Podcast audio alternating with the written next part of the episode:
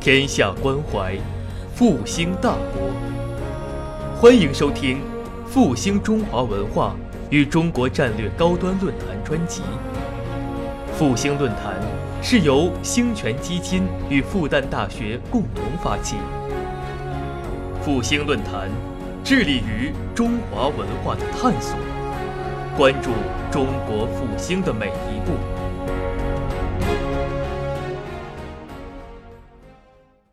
刚才呃，张彦武先生介绍我，说是在台湾大学任教，在台湾大学这个是我主要的研究对象是呃明代跟清代。那么我的课程呢是中国思想史，还有近现代思潮这样的课程。那么跟《论语》好像关系比较疏远呢，《论语》比较早嘛。那但是我们那边读书呢，我在跟人家说了，我们做明清的研究啊，事实上都研究明清的学者研究古代的一些成果，所以我们要对于。明清之前，包括唐宋，甚至魏晋或者两汉，一直到先秦时代的所有的著作，我们都要更多的涉猎，更多的去研习。所以《论语》虽然不是我后来教课的最主要对象，可是我接触它已经有。四五十年的历史，阅读它，不断的沉思，《论语》里面所提供我的一些思考的材料，也超过了很长的时间了。我长期以来在阅读这本书，都会有一些非常。这个自然产生的一个崇敬之感，因为这本书非常亲和，里面的道理呢，哎，越用生命去印证它，也就是我越活得老，越觉得这个道理是很隽永、很值得探索，又回味无穷。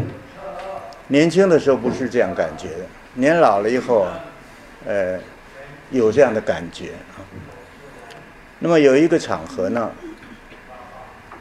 的我就想啊，我一生都在读这本书，当然我读的书不少，也不只是现这现现这一本了。那这本书给我产生的那种感情呢，是非常的绵密，非常的影响我，是非常的深远。那但是我对于传统以来的对于《论语》的解释。是，当然我是承继着他们的一些解释，给我很大的营养，给我很多的了解，但是也有一部分是我觉得有些我并不十分满意的地方，所以有一个机缘，就是在三年前的。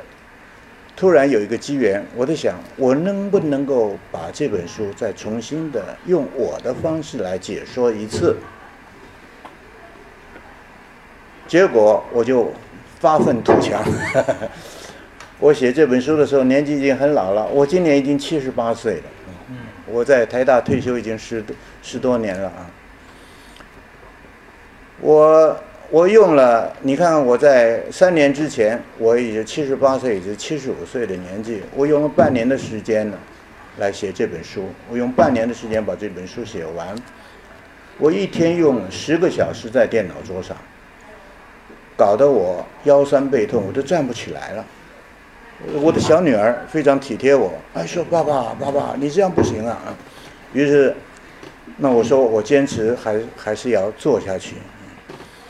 那么，于是他跟我我的女婿他们联合去买了一个进口的椅子，那个椅子很好，坐在电脑桌上，哎呀，让我的身体舒服起来了，我也可以站起来了啊。于是我就更继续努力，大概十个小时以上时间我在桌上的写作，因为写这本书啊，不是你写作的时间，而是你要思考，还是要回想长久以来你阅读的这些书籍。有些时候要找书出来。古人，呃，那朱注是朱熹的注解，那当然是要要找在旁边。比如说，这个谁说过这句话？谁评论过这件事儿？我要再去把它弄出来，找出来，这花我很多的时间。有些时候甚至于还要在电脑上查，电脑呢在古籍上是不行的。现代的知识很多，古籍上他们的东西并不多，所以有时候靠自己的记忆，有的时候靠了还要去查书，所以花了很多的时间。结果用了半年的时间，终于把这本书写完。写完之后呢，我就。打算，我是这本书是唯一我的一生的著作，在台湾没有先出，没有出。我为什么在台湾没有出书呢？我不是没有出书的机会，应该是有的。这本书如果要交给一个出版社或者我熟悉的出版社，大概可以出版，应该没什么太大的问题。但是我当时非常珍惜这本书，我说这本书不要随随便便的面世啊。不要随便出来，所以我还可以摆在家里，随时有想法，随时发现他的错误，可以把它改过来。所以我的朋友跟我讲说：“哎，你辛苦写了这本书，我看看还有一点点意思，你为什么不出版呢？”我说：“啊，这本书啊，要长驻名山。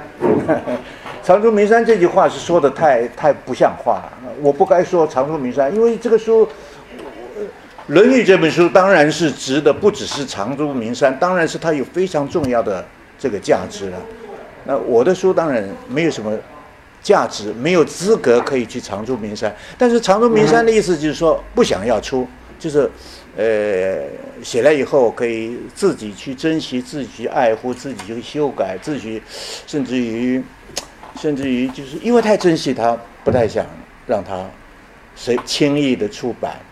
有这种心情，那正好张彦武到台湾来访问，他非常关切我。我是第一次在，我们现在已经在之前张彦武先生刚才发言的那位先生，呃，他他是我我们这个叫做忘年之交了，那那很年轻的一个小朋友到台湾来，带着太太来访问。我们第一次在台湾见面，我们认识七年之后才见面啊。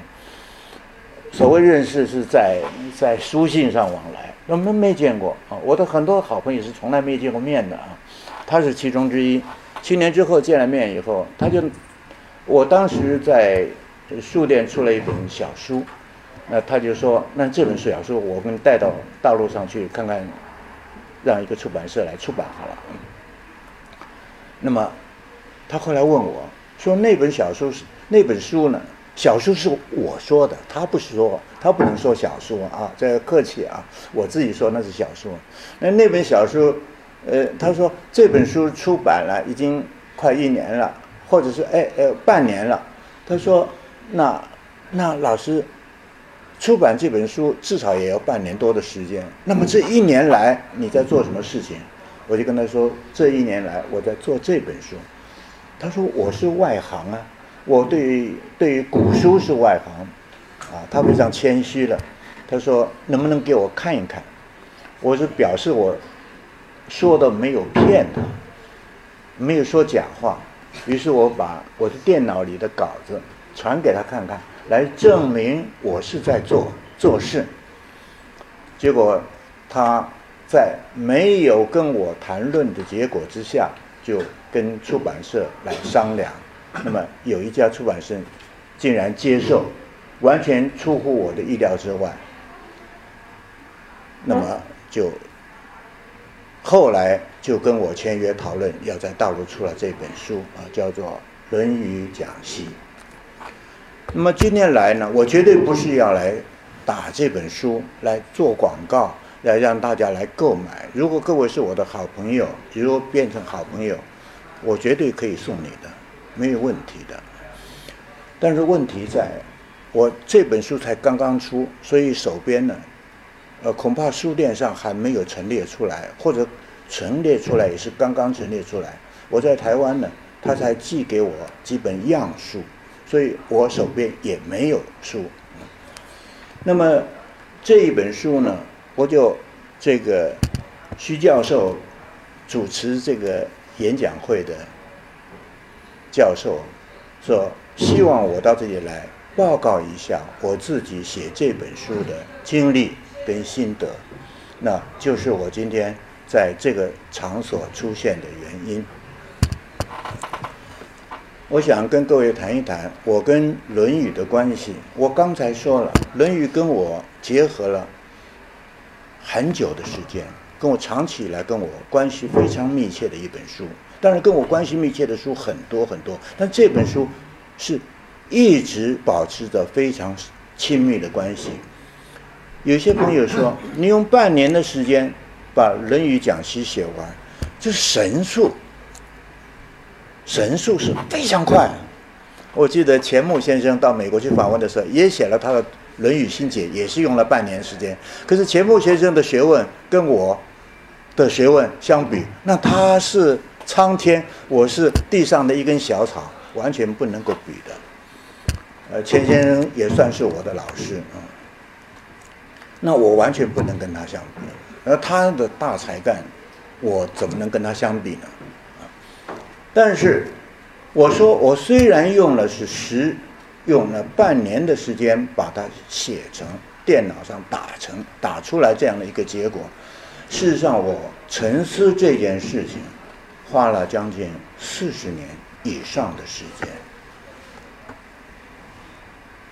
我在四十年前就一直在读《论语》，对于某些注解，对于某些人的讲解。是有一点不满意，我想要，如果有机会，我的学问如果能更高一点的时候，我能够来把这个我的意见写出来，那真是太好了。所以，我是虽然用了半年的时间落笔在写这本书，但是事实上花的心思跟力的志向算起来的话，大概用了将近四十年，或者。更多的时间。那么，我下面跟各位报告一下我跟《论语》的一些关联。《论语》这本书当然是中国非常重要的一本书。我不说是第一重要，因为第一是有个人的判断了啊。我想在西方要讲起来的，西方呃 这个世界大概，尤其是欧美的这个以。这些或者法国、德国最重要的一本书，他们绝对不能排斥圣经。说圣经是最重要。虽然我反对圣经，可是我反对圣经，圣经还是重要，不然我怎么反对它呢？对不对？啊，哎非常重要的一本书，在中国可以跟西方的圣经比较起来的一本书，那样的重要的书，恐怕除了《论语》啊，好像找不到第二本。《论语》绝对是可以跟西方圣经相提并论的，它的重要性，是不是说它的好或者坏，或者对或者错，那是个人判断不一样。但是《论语》绝对是它的这个分量上，它的作用上，绝对是那个民族、那个文化体系里面最重要的一本书。这个大概不会有人怀疑的啊。大概《论语》这本书说写。做成之后，一直到汉代，一直到清代，一直到现代，几乎是所有的中国知识分子都碰到过，都要阅读的一本书。其他的不见得，是吗？你说杜诗，那是学文学的人才要去读的，还有从说，呃，但是从宋朝以后才有读杜甫的诗的。唐朝他也不算是多了不起一个大作家。那唐朝之前，中国还有一千两一两千年的历史，那怎么办呢？但是《论语》这部书已经有两千五百年的历史了，所以这部书的历史也非常悠久，阅读的人口也非常的多，然后它的重要性也不可言喻。但是，我接触这本书是很晚。我在台湾受教育，我们知道台湾呢的教育啊，跟我们大陆的教育啊，大致上是，因为都是中国人，用用汉字，用中文嘛，都蛮接近的。五四之后是瞧不起文言文的，你知道吗？所以我们在小学的课本里面都没有文言文，都是白话文。很多老先生说那是鸡飞狗跳的文章，小狗叫，小猫跳，这个算什么文章呢？地料马尼，就是这个瞧不起文言文，呃，瞧不起白话文。可是五四之后，两岸的教育大概都有一个共同的趋向，是瞧不起文言文，觉得文言文不合乎时代潮流。所以我们小时候没有读过什么文言文。我小学的时候没有一课是文言文，我大概读到初中了，初中了，大陆还是叫初中吧，初中了啊。我们到台湾现在讲初中不太了解，叫做国民中学，所以叫做国中。我那时候还是初中，他初一的时候的国文课本，国文课本大陆也没有，叫做语文课本。所以我在大陆出书，我写了国文，他就跟我改成语文，啊，呃，要用大陆的呃这个名称。事实上，我们不是你要用我写，我是写国文。国文课本的第一册的第四课有一课叫做《孔子与弟子言志》，就是老者安之，朋友信之，少者怀之那一段，何个言而志那一段。哎，国文课本第一次在我十二岁进入初中之后的第一次碰到这样的一课。就是文言文了，是呃《共冶长篇》里面的一段话啊。颜渊记录是，子曰：“何个言而至？”颜渊曰：“不是。”子路曰：“愿骏马一裘，与朋友共，辟之而无害。”对颜渊曰：“愿无伐善，勿施劳。”然后子路问：“愿闻子之志。”我想要听听老师你的志向。幸亏老这个子路问了一问，否则孔子就不会讲嘛。孔子见子学生这么一问之后，他回答说：“老者安之，朋友信之，少者怀之。”我第一次跟《论语》接触，就是这一句话。我就后来把这本书的题词用了这三句话。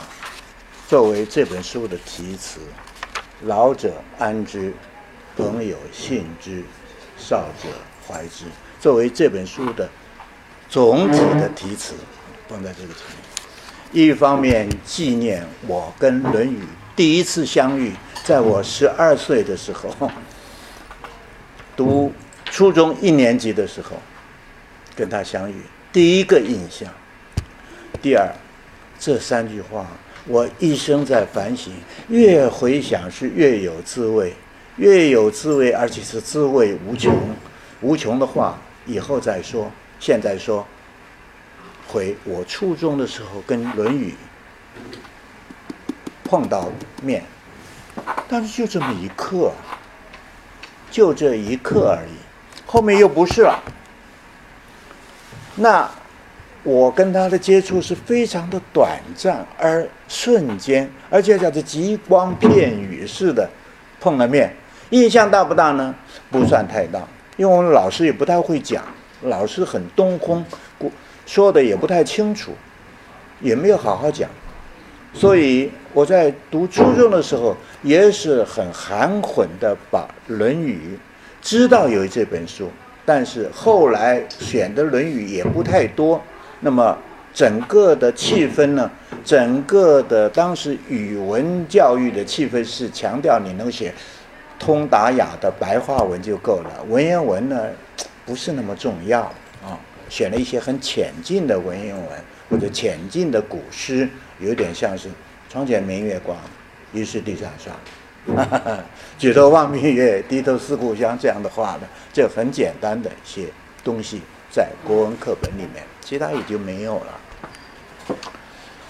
到我们读高中的时候，你知道吗？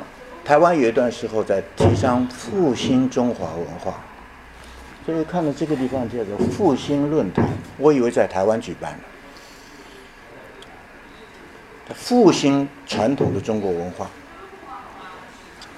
所以我们在高中的时候，除了国文课本之外，还有一个叫做中国文化基本教材，必须在国文课里面上，那个就是四书的精选，一共有六本，给高中三年来上，叫中国文化基本教材，就是四书。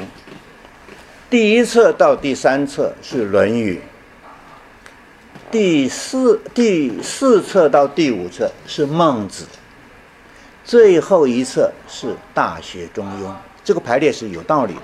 为什么？《大学》《中庸》虽然我们在《论语》在四书里面是排在最前面，可是老实讲是比较难讲，所以放到最后一册。孟子的文字最长。但是节选了是放在第二个阶段，第一个阶段，而且最重要的六本中间的三本就是《论语》，《论语》大概把现在的《论语》选了三分之一精选出来，三分之一来作为教材，这个时候是要读的，这是我们的国文老师要教我们，我们也要阅读，你甚至于老师要有的地方要背诵，这时候展开了宏。这个这个非常宏大的一个旅行，就是进入《论语》的世界，是在高中开始。可是我在高中的时候，我个人呢，没有好好读，没有好好读这本书。原因第一，我在乡下学校读书，老师的程度不算顶好，他没有办法把。《论语》里面的那种各种的情状的描写，来展开出来，这是第一点。第二点，知道吗？我当时啊，有一个我个人的原因，因为我的家庭非常坏，我从小就没有父母，所以我是一个孤儿。我在台湾生活非常的苦楚，生活上非常凄难。非常难过，但是我在读初中的时候，我的智慧逐渐的开展出来以后，我觉得那些语文课本的内容不能满足我的需要，而我的物质生活又疲乏到困穷到无以复加的地步，我只有找精神上的出口，找精神上的满足。当时给我最大的满足是阅读世界各地的名著，包括有英国的小说、法国的小说，一直到俄罗斯的小说，旧俄时代的多斯托耶夫斯基、屠格涅夫、托尔斯泰，啊，我读了好啊，多么浩瀚的那个异国的旅程展开，我当时在展开。你说在那个心情之下，怎么会去读《论语》呢？我就，《论语》太低安了嘛，太简略了。那么小小的一几句话，托尔斯泰的《战争与和平》多么大的，安娜·卡列尼娜多么雄伟，复活多么的幽深呐！多斯托耶夫斯基的话，多么的多么的啊，多么的复杂呀！啊，少年的人。初初的进入这个文学的世界，那个是多么的绚丽。虽然他的堤岸，那个多斯托耶夫斯的小说，呃，杜斯妥耶夫斯基的小说都很低暗，都很晦涩，都很悲哀。可是那种悲哀正好满足我，满足我对人生的探索，是吗？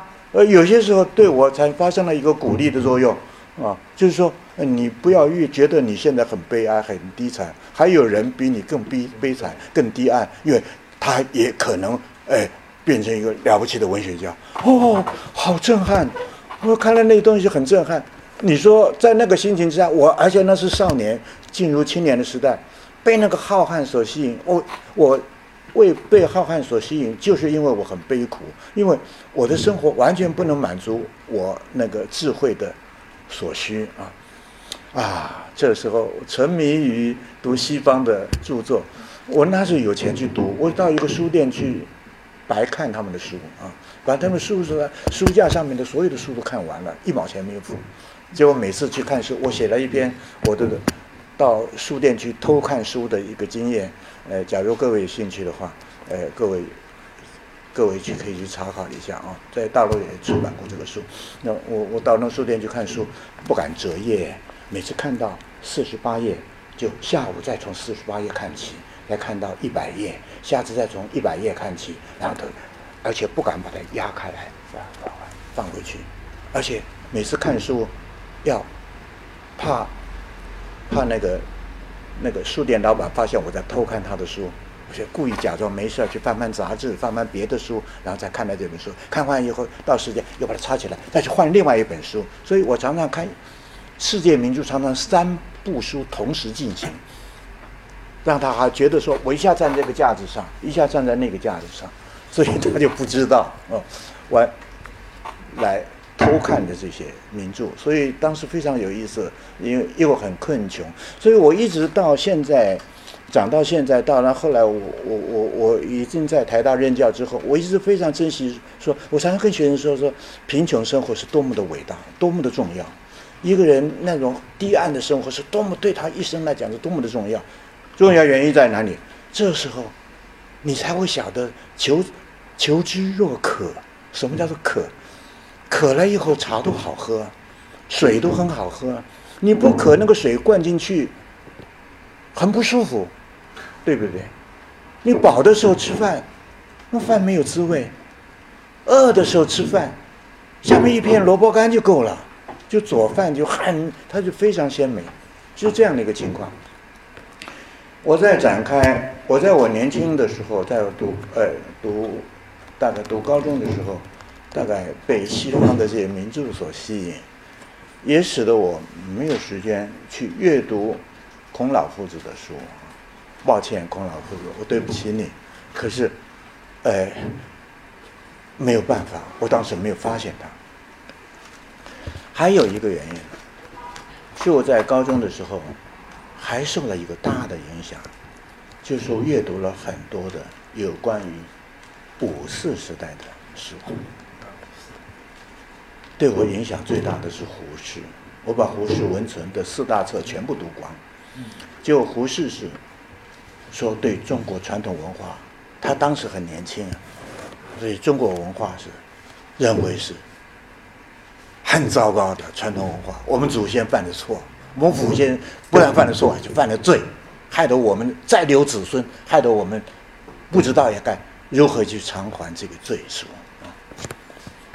中国文化充满了鸦片烟，充满了女子的小脚，充满了甲板的文化，充满了不公正的司法，哎，这个吃人的礼教，都是那时候说出来的，不见得完全是胡适之，胡适之一个人就代表了这个当时的一个一个一个一个想法，都是错的。中国人一讲起礼教啊，非礼勿视，非礼勿言，非礼勿听，非礼勿动。啊，这个是太形成人的智库啊，形成了我们的智库，我们的限制。人中国人要追求自由，追求更高的理想，限制我们年轻人没有理想，非常糟糕。对吧？中国文化就是这样。我在当时受这个文化的影响，再加上西方的那种吸引力，那么受了这个影响，啊，中国文化都是虚假的。我们在五四之后有一段时候，呃，发生了呃有古史变运动，啊，中国有古史变的运动。古史变运动就要讨论这个古史的真相。那为什么要讨论古史的真相？他们他们的当时的一个面对的点呢，是中国古代的历史太多的传闻，太多的虚假，所以创造了一个历史是陈磊所创造出来的。这个说法，那很多的说法就融入了很多的神话，很多胡扯，那几乎是胡扯。这个这个是这种五四时代的这个对中国传统文化、对传对中国传统历史的这种解释，一直到今天还是这样，两岸都差不多。我跟你说，呃，包括有我我刚才张彦武先生介绍我到欧洲去讲学，我我在欧洲也待过一段时候。就有研究生来找我，说说老师这段书我我阅读了，我有一点困惑，我来问问老师。我说你阅读什么人？他阅读博洋的《丑陋的中国人》。他说中国文化都是酱缸文化，酱缸文化。那他在举的例子很简单，他说我们中国古代的历史啊，说这个呃，比如说商朝，商朝的祖先叫契，契约的契，他的母亲啊叫做简狄，那不管他了，他的妈妈，商朝始祖的妈妈，是少女时代，有一天踏青到山上去玩儿。看到了一条，不是一条，一只黑鸟，玄鸟，正在生蛋。他看了很好奇，就把那个蛋呢拿来吃了，回来怀孕了，就后来就生下了契，后来就变成商朝的始祖。就是实际上也是这样写的，没错。我后来读《史记》啊，是这样写，《商本纪》是这样写。周朝的始祖叫做后稷，大家就知道后稷。他的妈妈叫姜原，姜是姜太公姜，原是平原的源。有一次也是不知道，那个少女孩子随便不要随便出去旅行啊，出去到山上去玩很危险的，不是被老虎吃掉。这个姜原看到地上有一个大脚印。他说：“哪有那么大的脚印啊？我的脚这么小，他的脚那么大，他就去比一比，一踩在上面回来怀孕了。怀孕生下这个小孩，就是后来的后继。当时周朝已经有一点点的后世的观念，认为未婚妈妈生了孩子有点丢人，就把这小孩丢了。所以他取名。后来这个小孩子丢了以后，在山上被樵夫又。”又送回来，丢了，丢了水里面去，又被渔夫救出来，送回去，这个命大。跟他取名叫做“弃”，抛弃的“弃”，“弃”这个字的古文呢，那个徐教授学古文的啊，古文字啊，这就是把不名誉生下的孩子用笨鸡，笨着丢掉，丢到外面去那个原字。气，想不到这个气后来做了周朝的始祖。你说那后来那个秦朝也是如此了，说秦朝的这个这个这个这个创始祖的母亲也是，呃也也是看到一个黑鸟生蛋吧，玄鸟堕蛋堕卵而福之，就后来怀孕生了小孩。你们看到那个《史记》的？那个汉高祖本纪里面写这个那个刘刘汉高祖刘邦，他是他是怎么生的？他爸爸妈妈已经过了更年期了，所以他妈妈生他的时候叫做刘虞，虞就是老太太，已经过了不能生的年纪。那家里养牛，农人农耕啊，农耕有牛嘛？有一天下大雨。老太太跟老太公说了：“老太爷啊，我们牛在外面吃草，现在下这么大雨，很危险，把它带回来。”刘老太太，刘刘老先生痛风，说：“我不能出去啊，尤其大雨，我怕湿啊。”刘老太太说：“你不出去，我出去，就就去把那个牛打算牵回来。”结果果然在一个水泽旁边的茂茂密的草的地的地方，看到了那一只牛。去牵那条牛，要把牛牵回来。结果刘老先生，他的老先生在家，说过了一个小时，刘老太太没有回来，就告诉家人说：“你婆婆，你你奶奶怎么都这样没回来呢？去找一找。”结果去找，家里派人去找，就看到一条那个刘老太太躺倒在这个草上。牛还在旁边呢，结果刘老太太的身上有一条龙，怪吧？回来更年期已过的刘老太太 竟然生下了刘邦，作为汉代的汉朝的开朝的始祖，你说这不是胡扯吗？所以古史辨说中国的历史真是乱糟糟。那确实是，哎，说中国是一个丑陋的中国人，中国人的这个呃来源都不是很正当。最后这个乱扯，以乱扯为真，这个还得了吗？那这学术站不住脚。我当时是读了这些东西啊，也深深以为不然，这是古代的人说的是不对的了，这乱七八糟啊。但是不知道为什么不然。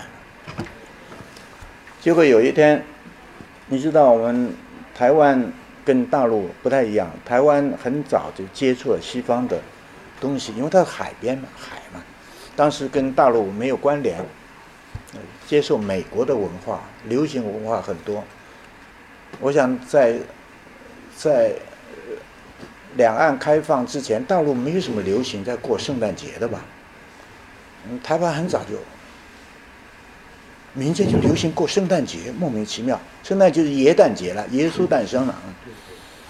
耶稣诞生是十二月呃二十五号啊，那天叫耶诞节。啊，台湾也庆祝耶诞节。耶诞节是民间的，不是政府，政府并没有这个规定这个节日。这个节日的时候啊，就常常也要去报佳音呢。报谁佳音呢？报耶稣诞生佳音。耶稣谁生的？历史上记得很清楚。耶稣是他妈妈，叫做玛利亚。他爸爸呢，这就很复杂了，跟江源一样，跟简狄一样，爸爸很复杂。怎么说呢？是一只鸟蛋吗？或者是哪一个巨人吗？都不是。那在圣经里面记载啊，他有一个爸爸，但这个爸爸是挂名的爸爸，叫若瑟，叫约瑟，Joseph。这个 Joseph 跟 Maria 订婚了，但是没有在一起。这玛利亚是一个非常、非常、非常好的一个女子了。怎么好？你们自己去体会吧。我又无法形容一个女子如何好。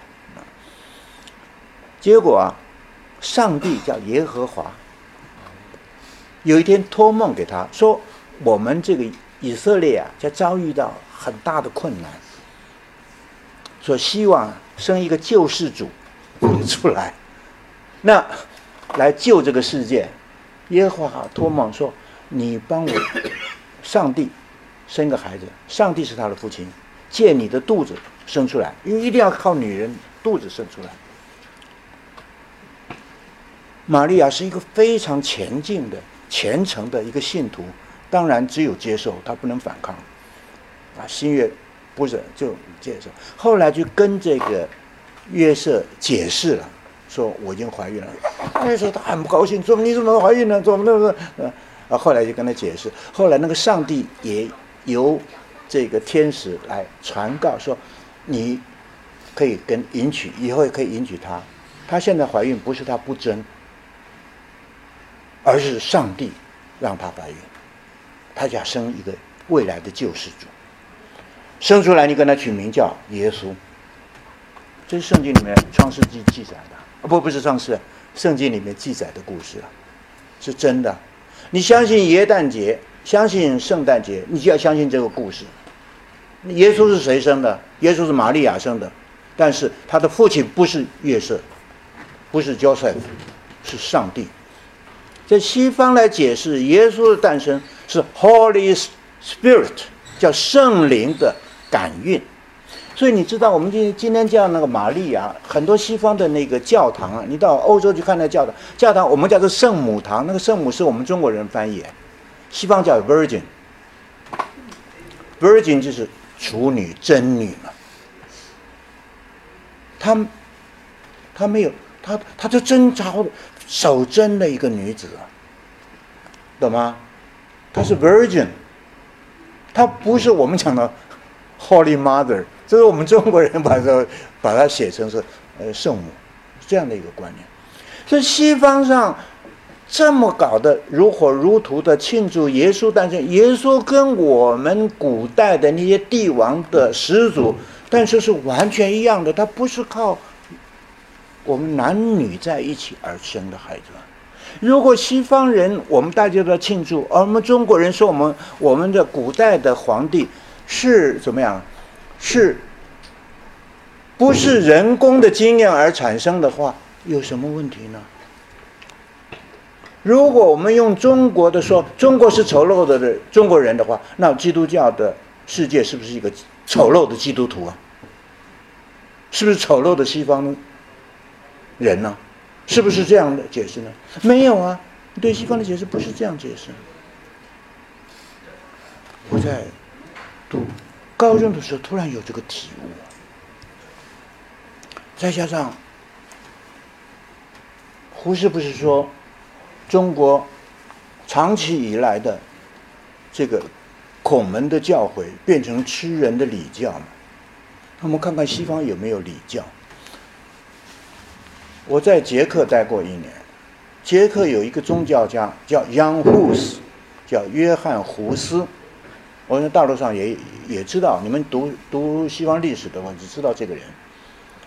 这个人比马丁路德更早一百年在提倡，他也是那个查理大学的早期的校长，他是一个天主教的神父，他提倡我们的宗教，我们天主教应该更把权力下降到信众身上，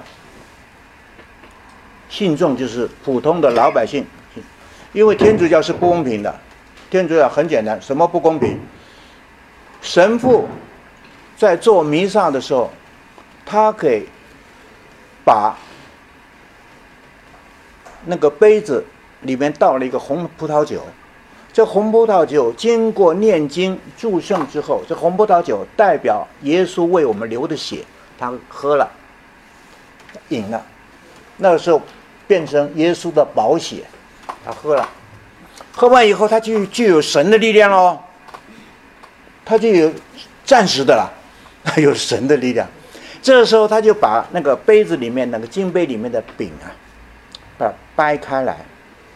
每个人信徒到我面前来跪下来，你要先去先要去告解，把你的罪告解，跟神父说：我犯了什么罪？我犯了贪罪，我这个礼拜犯了色色罪。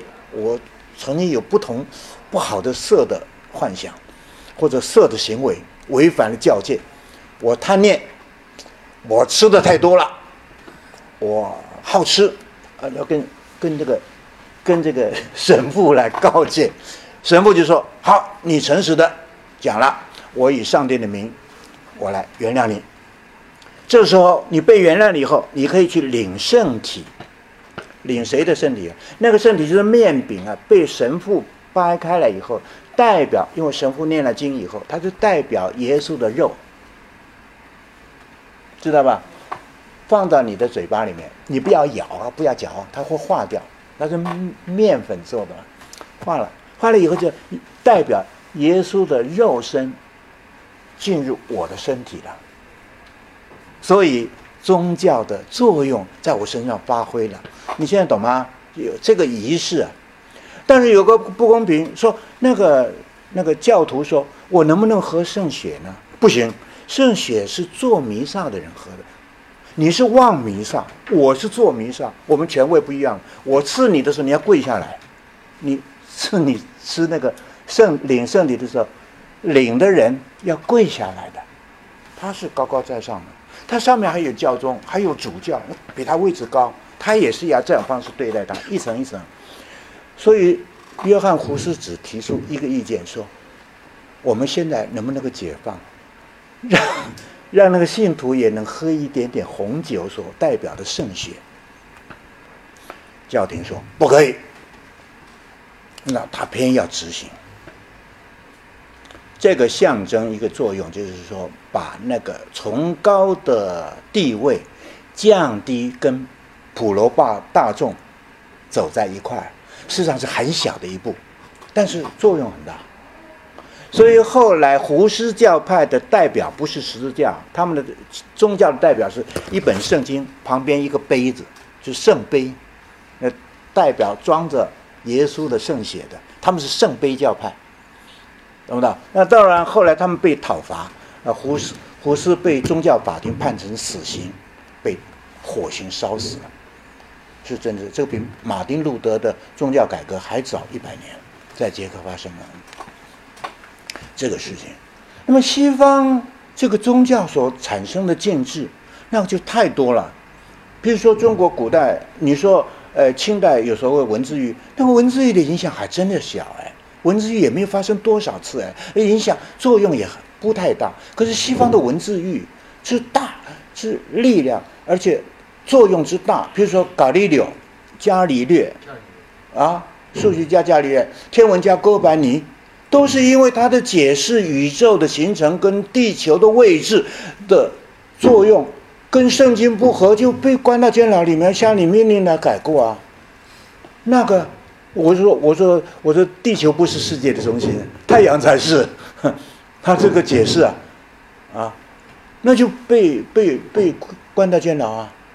那么其他的压迫就更更加不胜枚举，所以我不是说赞成说我们中国古代的包小脚，我们不公平的司法，我们不公我我们不公平的男女地位是是对的，我不是这个意思哦。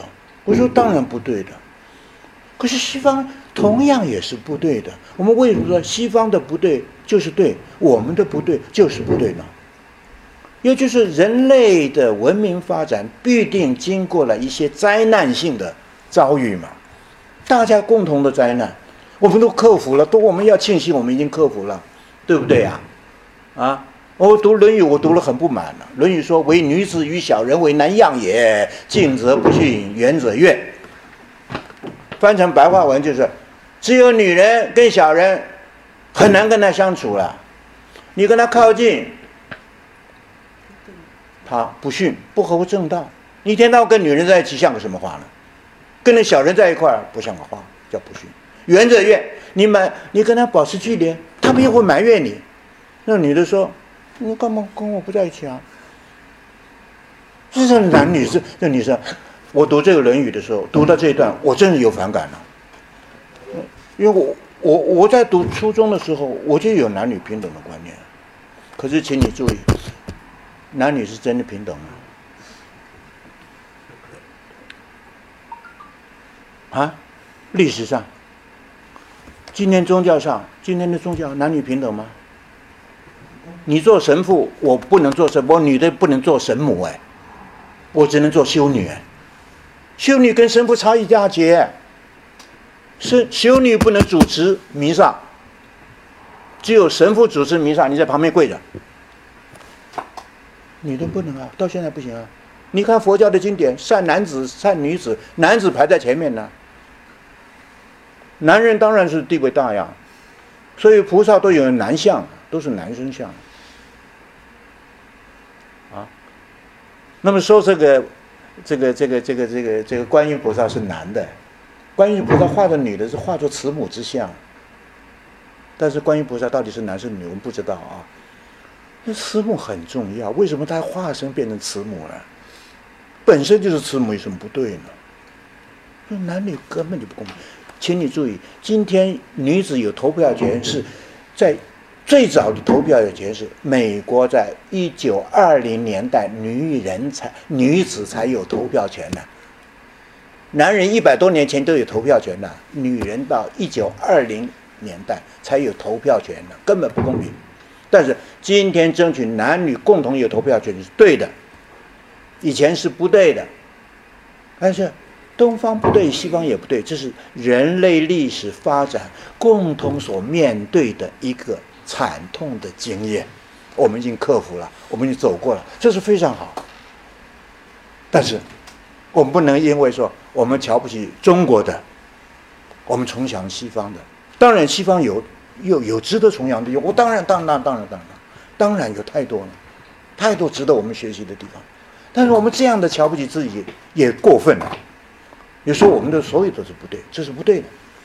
所以我自己读《论语》呢，大概读到大学以后，我才能够逐渐心平气和的来阅读。我自己那时候也也阅读了很多西方的哲学，啊，我曾经一度想要转行去研究西方哲学，啊，我也读过康德，读过斯宾诺莎，啊，那个尼采呀，呃，跟这个后来的这个这个这个。后来的这哲学家的书，我也读过一些，当然不是专业，不是读得很好。后来发现，哎，这个时候我再回过头来看《论语》，我比较能心平气和，而且因为我有一些西方的一些文化的见识跟文学的经验，我再来看，我觉得我所获比传统的只读《论语》的那些传统的读书人要。更加的感受深切。原来有些优点，西方的优点，事实上在我们的《论语》很早就有了。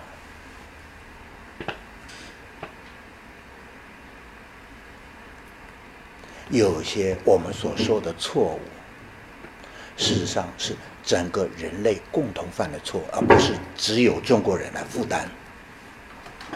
我的看法，我到读高中，读读到大学以后，才逐渐的有这个能力，也有逐渐的有自信心去展开展开自己对中国文化的探索，对《论语》的探索，这是我一生对《论语》的经验。后来我大学毕业以后当了一年兵，我们台湾人都要当兵啊，年轻人都要当兵啊，不当兵的话被耻笑。你因为你体位不合格嘛，你体位不合格不要当兵啊，所以啊，不当兵的话，那个女孩子都不愿意嫁给你，你大概身体大不行吧啊。我是当过兵，当了一年兵以后就，当时莫名其妙竟然到中学去教书啊，我一教教了很多年，我也教中学以后就也要教《论语》了。这是教《论语》以后，就我以后再再读，再反复的教学，我自己来研习。那么以后呢，当然我又读读研究所，在逐渐的在在大学里面任教。这是我接触《论语》的一些经验。我我们有多少时间可以？还有啊？只有半个小时了。啊，好好。好好啊，抱歉，我控制不了情绪啊，应该帮我找点我我啊，对对的，我讲的时间如果中断的话，就留到下一次我再来好了，从台湾再过来跟各位各各位认识好了。我时间不够，我下面讲快一点，讲短一点啊啊，请请坐，请坐。哎，那这本书我大概把我阅读《论语》的整体经验。在讲析中间来做一些说明，大概很多是根，当然是根据着朱子这本书了，呃，朱朱子这本书最可靠，哎，写的也最好，我认为是所有的《论语》注注解里面他写的最好啊，写最平均啊，也写的最好。他采集了很多宋朝以来的各种，哎，宋朝他所能看到的很多的注本，所以这个章句集注嘛，就集注啊，集合了。哎，北宋、南宋的，当他当时的很多的注解，那后世研究《论语》，呃，大概以这本为核心是对的，但是也不是没有批判，有批评的啊。那么来想一想，我下面讲一个主题，让我所认识的孔子，孔子到底是谁？我们知道，孔子出生的时候，他在世的时候。他只不过是中国一个很小地区的一个乡村教师，他是一个老师而已。他曾经在一个小国家叫鲁国，做过一个高官，但是时间非常短，做过大司寇。大司寇有点像司法院院长，但是很短的时间，也没什么太大作为。当时的鲁国的。跟齐国、齐鲁本来是一个很好的联盟，可是齐国大，鲁国小，鲁国又被三家、三个更大的这个、这个、这个、这个、这个、这个大家家家族来宰制。鲁国国君也没什么太大的作为。那么孔子在他旁边曾经做过这个官呢，基本上没什么太大作为。所以孔子后来也做不下去，不做了。他曾经想要到其他的国家去看看有没有发展。根据儒家，他一直有一种说，从我自己做好以后，我要把这个好要推展到别人身上，让别人受惠。这是个想法，他跟道家不一样。道家是要我我我我要放弃，我我我要把自己做好就够了。呃，我治好做好就是完足了。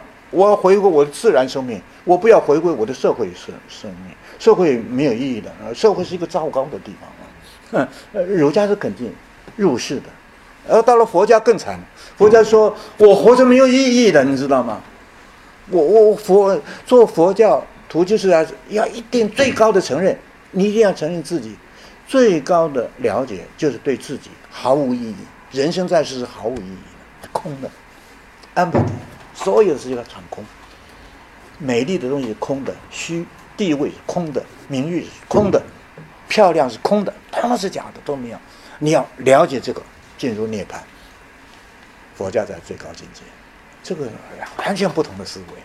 那儒家是，哎，充满了热情。我做好了，我我觉得这个好，我要把它推展，让你也觉得好，你也觉得好吧？我们共同创造这个好，让更多的人能够领受，这是一个更好的机会。所以，我们看到孔子在他诞生或者到他的死的时候，他最多只不过是在鲁国做过一个小小的官。而不是做过一个小短时间的官，他在其他的各国，他就想要施展他的一个政治理想。所谓政治理想，就是推己及人嘛，让别人也受贿。但是没有机会，最后他只有回到鲁国，在他的晚年教几个学生。他真是一个乡村的教师呢，教的时间也并不顶长。当然，他去周游列国的时候，就当时就有弟子跟随着他。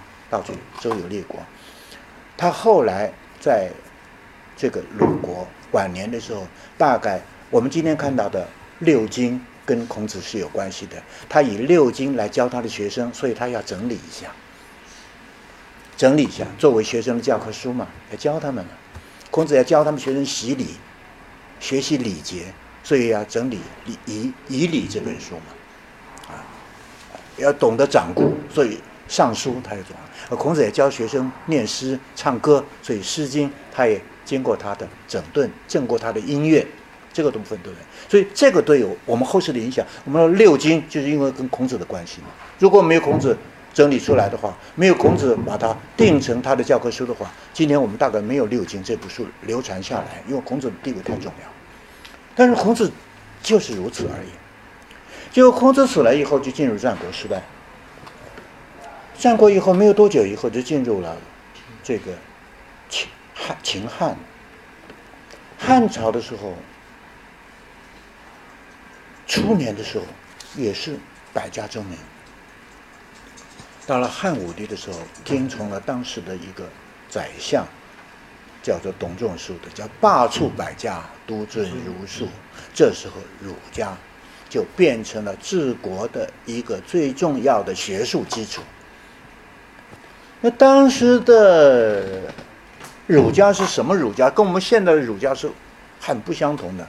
当的儒家，就我们后世叫他们叫做经文家。经文跟古文不一样的，经文家。西汉的时候是经文家。那么经文家的认为的孔子六经中最重要是《春秋》，因为《春秋》是孔子写的，所以孔《春秋》里面有。非常多的政治力量，这孔子没有政治地位啊，他是孔子的有有极高的政治理想，所以认为当时的经文家认为《春秋》是治国的宝典，相当于今天的宪法。但是这个宪法呀，它需要很多的法律来说明跟解释，然后详细规定，所以。春秋有所谓的微言，有大义，而春秋不可能说的很细嘛，它就是治国的最重要的宪法，那宪法当然不会写的太详细啊，告诉你要什么细节，不可能嘛。商业有商事法，民间的有民法，刑事有刑刑法，对不对？那个下面的事情，所以就有在当时有对于这个孔子的春秋有各种解释，最重要的解释就是当时的公羊，公羊，春秋公羊传，春秋谷梁传，春秋公羊传就是经文说的最重要的一个依据。当时把孔子所看到的一个地位呢，认为孔子是素王，素是我们吃素的素，素原先的意思是一个丝啊，你看它下面是一个丝字部嘛，它就是没有经过染色的丝，叫做素。所以啊，经过染色的丝啊，就经过复杂的再制手术，所以没有经过天生的样子，所以我们。日本人说这个人是一个画家，但是他没有受过画家训练，他就素人画家，素就是这个意思，就经常的 ordinary 最早期的那个样子啊，叫素。那孔子是素王的意思，就是他虽然没有皇，我王王在古时候跟皇帝是一样的意思啊，因为我们在春秋之前，王就是皇帝啊，皇帝有这个名称是秦始皇才开始的，以前没有。素王就是说，他事实上是一个皇帝，但是他是一个有事实的，但是没有衣装的，没有色彩的，没有经过染色的。所以孔子的一言一行，变成了治国平天下的一个大道理所在、所处的地方，要根据着他。他是素王，他是跟皇帝一样。所以你知道吗？到了宋朝。有一个宰相竟然说半部《论语》可以治天下嘛？半部《论语》就可以治理天下。对于从这个思考的习惯就想出来，孔子是王嘛，是皇帝嘛，有这个地位。但是我们知道，这个六经的演变呢，经过很长期的变化以后，六经的观念跟孔子地位是逐渐的调整改变。到了汉，到了宋朝的时候。大致上比较确定了，他的寿王的角色越来越淡，而甚至于消失，而宋朝人开始给他一个名称，叫大成至圣先师。至圣先师，就他是最强调他是我们最早的老师。我觉得老师是恢复了孔子的真正的角色。我以做老师为荣。台湾的教师节是孔子诞生日，希望大陆的教师节也改成孔子诞生日，因为孔子中国最伟大的教师就是孔子，而且世界最伟大的教师就是孔子啊，他比苏格拉底还早。苏格拉拉底是呃这个这个这个 Plato、Aristotle 的老师的话，那么他我们孔子当然可以说世界的最高最早的老师，最好的老师。OK，这。那个建议是题外话，不过你不要瞧不起我。十二年前在北京的一场演讲，跟他说说，介绍台湾的国定假日，包括了中秋节，纪念一个神话故事作为国定假日，还有一个佳节节日叫端午节，纪纪念一个落魄的诗人、自杀的诗人，变成国定节，这个含义是多么值得尊敬。结果大陆。我一回到台湾，他们来信说，我们大陆现在已经改成国定假日了，我非常高兴。当然不是我的影响，而是大家，我跟大家一样有共同的自觉，哦，高明的自觉。结果大陆没有多久，就这两个变成国定假日，是不是？对对对，也是最近嘛，最近几年嘛，对，几年了。就是我演讲完毕没多久，当然绝对不是我的影响力，而是大大家都有共同的自觉。觉得我们中国人是很光荣的，我们是，我们这个民族是以诗人为傲，不是一个皇帝为傲，独裁者为傲，没有，对不对？一个倒霉的诗人，我们纪念他啊，一个一个嫦娥，嫦娥，嫦娥奔月的这个故事，作为一个最优美的神话故事，来作为一个国定纪念日，这个很好，这个很好，嗯，所以我们在说。呃，建议把孔子诞生作为我们中国人的教师节，我想大陆以后也会接受，也会慢慢会有形成，这是很好的。那么今天我们来看孔子对于我们的启发最大的一个作用，事实上他是教师，一个很平凡的教师，当然也很不平凡，但是不平凡是寓意他是平凡。我的看法是这样。那我想到《论语》这本书啊，我们现在来展读，我一直希望喜欢呢跟圣经做比较，因为我圣经读了很多。哎，我们孔子啊，要跟耶稣，耶稣你不要瞧不起啊，耶稣是西方的宗教的头头啊，但是他比中国比孔子要晚五五百多年呢。他是我们东汉时候的人呐，对到现在才两千零一十九年了。孔子是两千五百五六百年的时间了，对不对？孔子早。但是我们看《论语》这本书跟圣经拿起来比较，圣经里面有很多的 miracle，叫做神迹的描写。非你信基督，你非要相信不可。你不相，你怀疑，你就不是基督徒。耶稣有一次跟门徒讲解。门徒有五六千人，比我们在座的要多。你们一个人代表一千人，代表一百人，五六千人。到了吃饭的时候，肚子饿了，没有厨房供应，没有粮草供应，大家肚子饿了。这时候门徒拿出来五块饼，两条鱼。孔子祝福一下，分给大家吃，结果大家都吃饱了。五千男人全吃饱了，女人没有记录，恐怕也有女人。圣经里面记载的，新约圣经里面都记载了，约翰福音、马可福音、马太福音、路加福音都记载了这事情，你怎么办？你能不相信吗？当然要相信，绝对是如此。孔子没有这个力量，你要饿肚子，他也跟你一起饿肚子，那怎么办？不是孔子啊，啊，耶稣。我是说，孔子没有这个记录。孔子跟我们一样，肚子饿了，他只能跟大家一起挨饿。所以《论语》里面没有这种记录。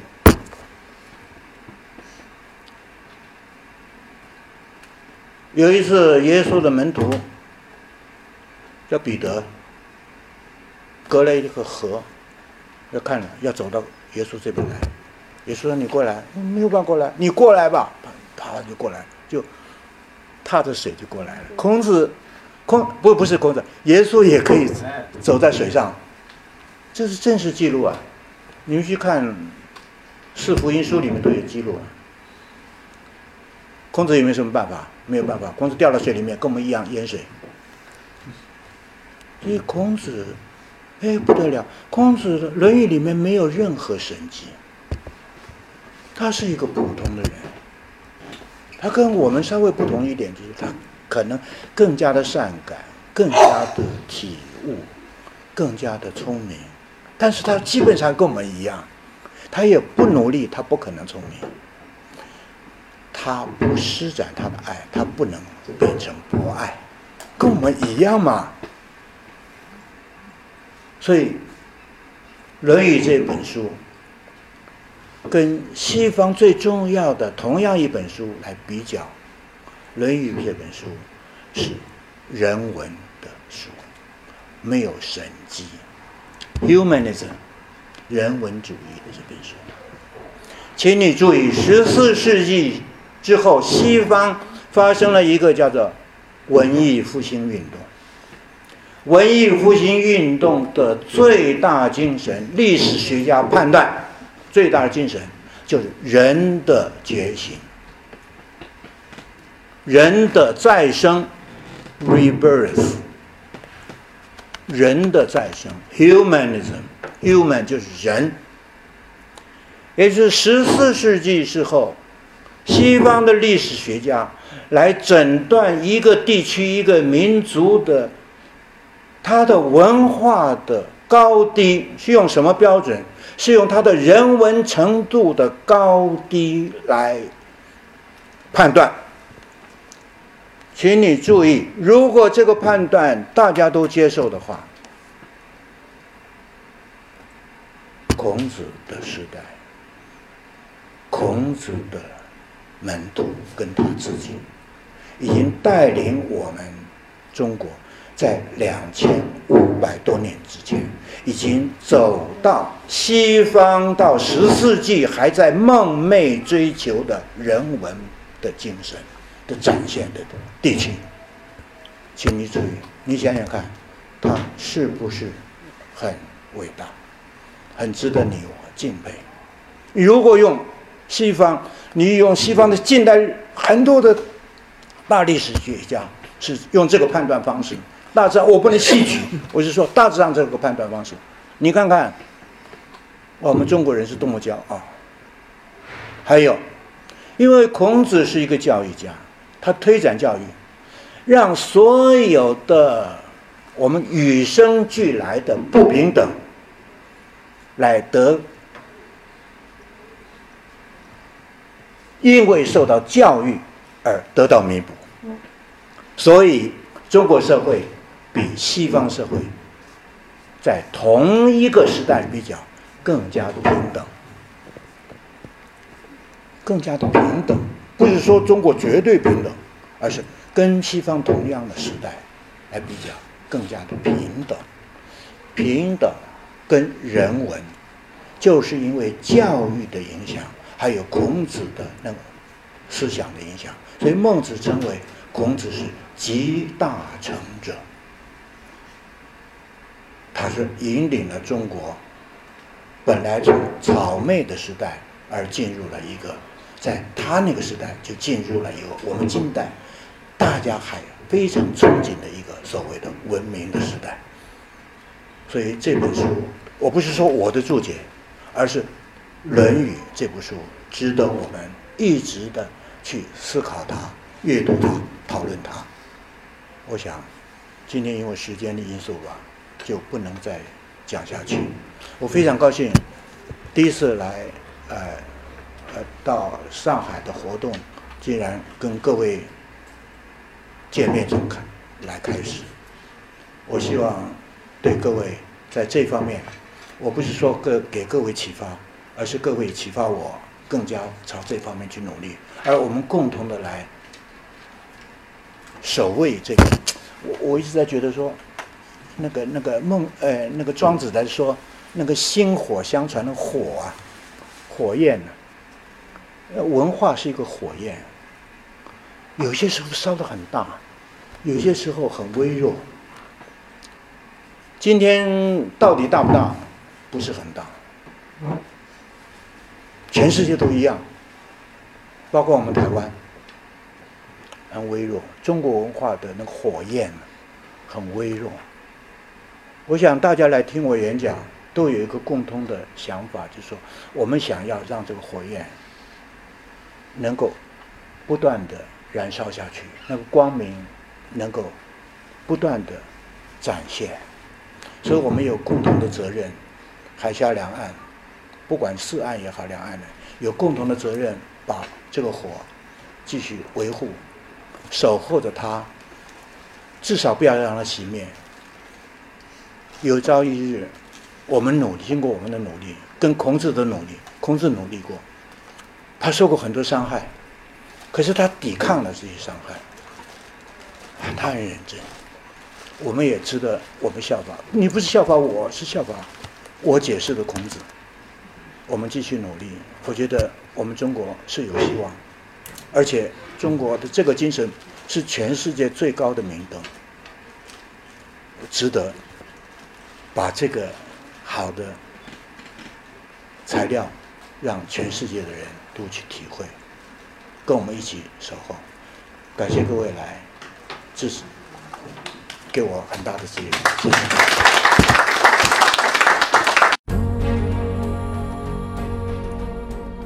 感谢聆听本期复兴论坛。本论坛由兴泉基金主办。